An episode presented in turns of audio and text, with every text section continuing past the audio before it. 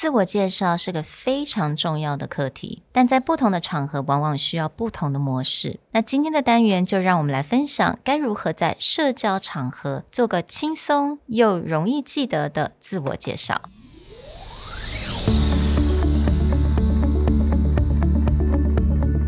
Hello，欢迎来到 Executive Plus 主管与沟通力的 Podcast。I'm Sherry, an educator, certified coach, and style enthusiast. 我相信专业有效的沟通是语言跟逻辑的完美结合。And I'm Nick, a startup consultant, corporate trainer, and late night gaming junkie. I believe great communication requires the right mindset and solid frameworks. 我们希望带给大家职场英语的技能、跨文化沟通技巧与其他能帮助您成为出色领导者的工具。Join us each week as we share our experience, research, and methodologies to take your communication and language skills from good to great.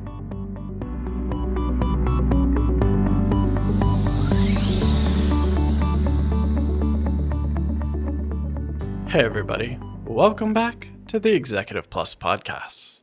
Today's episode, we're going to talk about self intros. Now, those of you who have been with us from the beginning may think this is a familiar topic.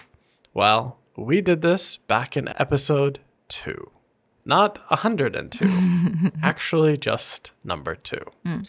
But back then, we were looking at how to develop a professional self intro for mm. your resume. In this episode and the next one, we actually want to relook at mm. self introductions, starting with how do you just introduce yourself in a more casual situation? We've all been in that meeting where it's with a new customer, a new client, or just even like an internal team meeting where mm-hmm. someone has the bright idea of let's go around and introduce ourselves.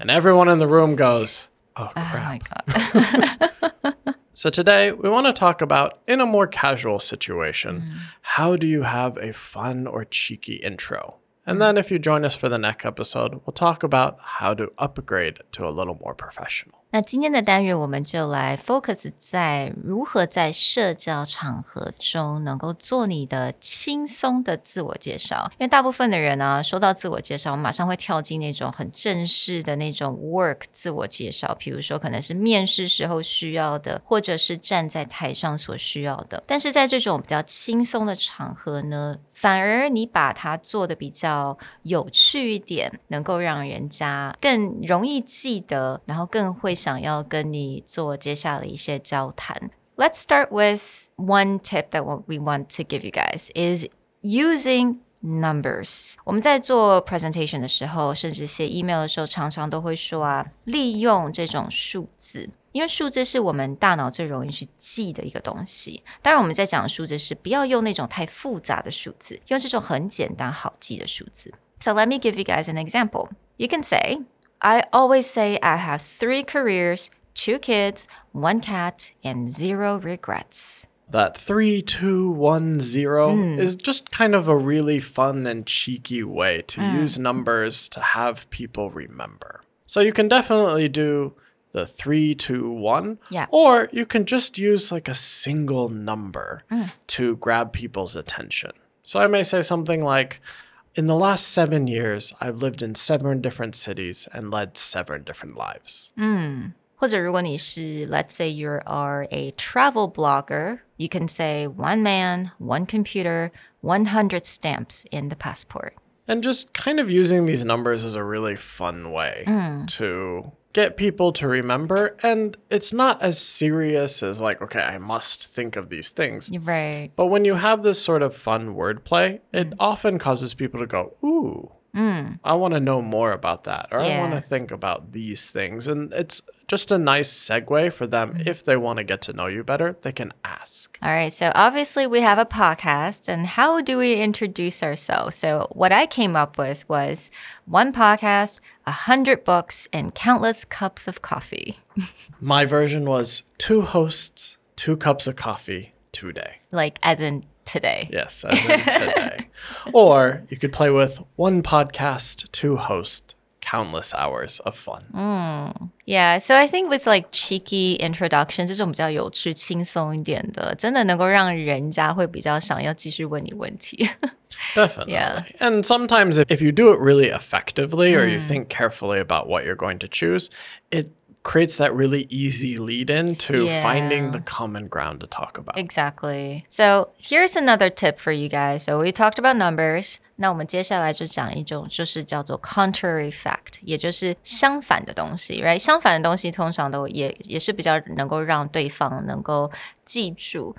I'm going to give you guys an example. So, to introduce myself, I can say, My name is Sherry. Not an interesting name, but quite an interesting career path. I was an accountant, luxury brand sales associate, and now I am currently an education podcaster. So that contrast is a lot of Yeah. fun. For me, it's even shorter. My name is Nick. I run a small company coaching people with big ideas. Wow, nice taglines. 所以就是利用这些比较相反的东西，right？刚刚 Nick 有讲嘛，small company，然后是 big ideas，这种相反的东西，again，我们不需要用到一些那么难记的一个字。 其实我们用很简单的 vocabulary 也就好了。当你在做 introduction，你需要的就是对方能够好记嘛。那我们刚刚也讲的这些数字啊，都是很好记的数字，我们不会去找一些那种什么两百八十一啊这种比较难记的数字。Keep it simple, keep it fun, and yeah, I think you'll have a very interesting self introduction. I think one of the key ideas is lend a little mystery. Mm. So, for example, in Sherry's contrary facts, if she had just ended at, but had a quite an interesting career path mm. and left it there, it's going to create that, ooh, what does mm. that mean?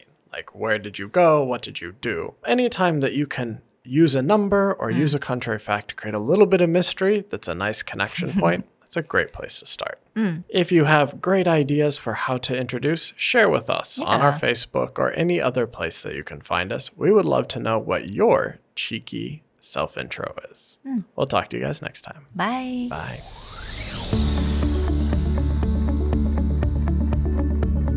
The Executive Plus podcast is a Presentality Group production, produced and hosted by Sherry Fang and Nick Howard. You can search us on Facebook, 主管英文 Executive Plus. You can also find us on Instagram, Communication R&D, and email us at sherry at epstyleplus.com.